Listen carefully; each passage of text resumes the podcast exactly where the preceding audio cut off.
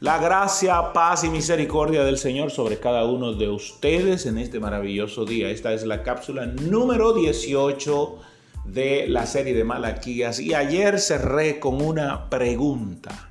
Ayer cerré con una pregunta y la pregunta era, ¿realmente estamos nosotros como ministros del Evangelio haciendo lo que es correcto como lo hizo Leví? Recordamos básicamente nosotros a Leví, aquel que con el cual Dios hizo pacto y que temió y guardó ese pacto. Que cuando Leví estaba en la presencia de Dios, él temía a Dios y sabía eh, que Dios era un Dios fuerte, un Dios grande y un Dios celoso. Y tenía presente en su mente que Dios había sacado a el pueblo de Israel de la tierra de Egipto, de casa de servidumbre, y que los había paseado por el desierto, dándoles al final la tierra prometida. Todos los sacerdotes de Leví, los levitas que se encargaban de administrar las cosas de Dios, tenían eso presente. Pero la pregunta es el día de hoy, ¿qué pasa con nosotros, los siervos del Señor? ¿Tenemos esto presente? Tenemos presente lo que Dios hizo con Leví, que también Dios nos llama el día de hoy a ser levitas, a ser sacerdotes, a ser ministros de este nuevo pacto. Porque ya no somos, como Leví era un ministro del antiguo pacto, nosotros estamos para ministrar el nuevo pacto. La pregunta es, ¿pero lo hacemos con honra como Leví lo hizo? Bueno, volvamos a Malaquías. Malaquías capítulo 2, versículo 6 dice, la ley de verdad estuvo en su boca, hablando de Leví aquí. La ley de verdad estuvo en su boca e iniquidad no fue hallada en sus labios. Hablaba de Leví y de los levitas que fueron llamados al ministerio. En paz y en justicia anduvo conmigo y a muchos hizo apartar de su iniquidad. Eso está hablando de un ministro, de un sacerdote que hizo el que ejecutó el llamado para el cual se le llamó. Fue incrustado en el propósito, en el objetivo del Padre y él ejecutó el llamado para el cual se le llamó haciendo, de hecho, eh, levantando el nombre de Jehová entre todos sus hermanos levantando el nombre de Dios entre la nación y aquellos que se desviaban. El trabajo de los levitas, el trabajo de Leví básicamente era hacerlos retornar retornar de su maldad.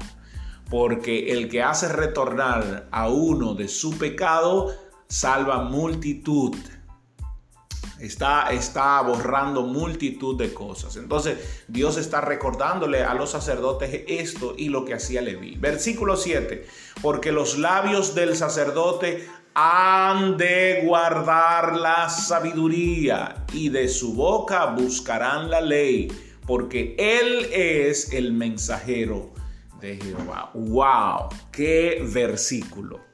Los labios del sacerdote, los labios del ministro, los labios del pastor, los labios del obispo, en este caso, los labios del predicador han de guardar la sabiduría. Lo único que han de hablar es la sabiduría que viene de la boca de Dios como mensajero, como ángelos porque todo predicador se convierte en un ángelos o un mensajero de Dios, el cual tiene que hablar la sabiduría que viene de la boca de Dios y no su propia sabiduría.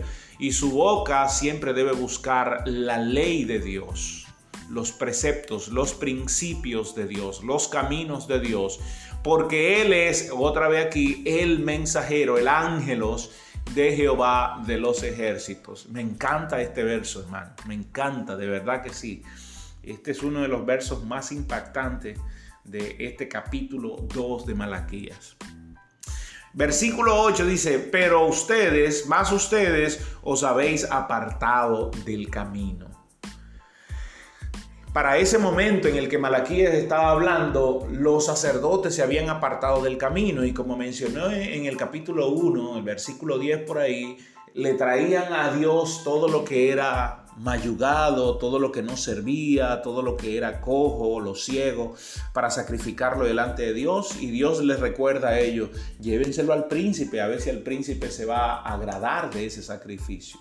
Entonces, como ustedes se han apartado de mis leyes, han hecho tropezar a muchos en mi ley. No solo, amados hermanos, ellos se habían apartado, sino que por la manera de cómo ministraban en el templo de Dios y que cómo ministraban las cosas de Dios, también habían hecho tropezar a muchos. La Biblia dice, ay de aquel que haga tropezar a uno de estos pequeñitos, mejor le fuera amarrarse una piedra de molino al cuello y tirarse en lo más profundo de la mar. Entonces, eh, esto se vuelve cada día más terrible. Recuerden que la palabra de Dios es una y la palabra de Dios eh, tiene unos principios de interpretación y en este caso yo estoy usando mucho el principio de...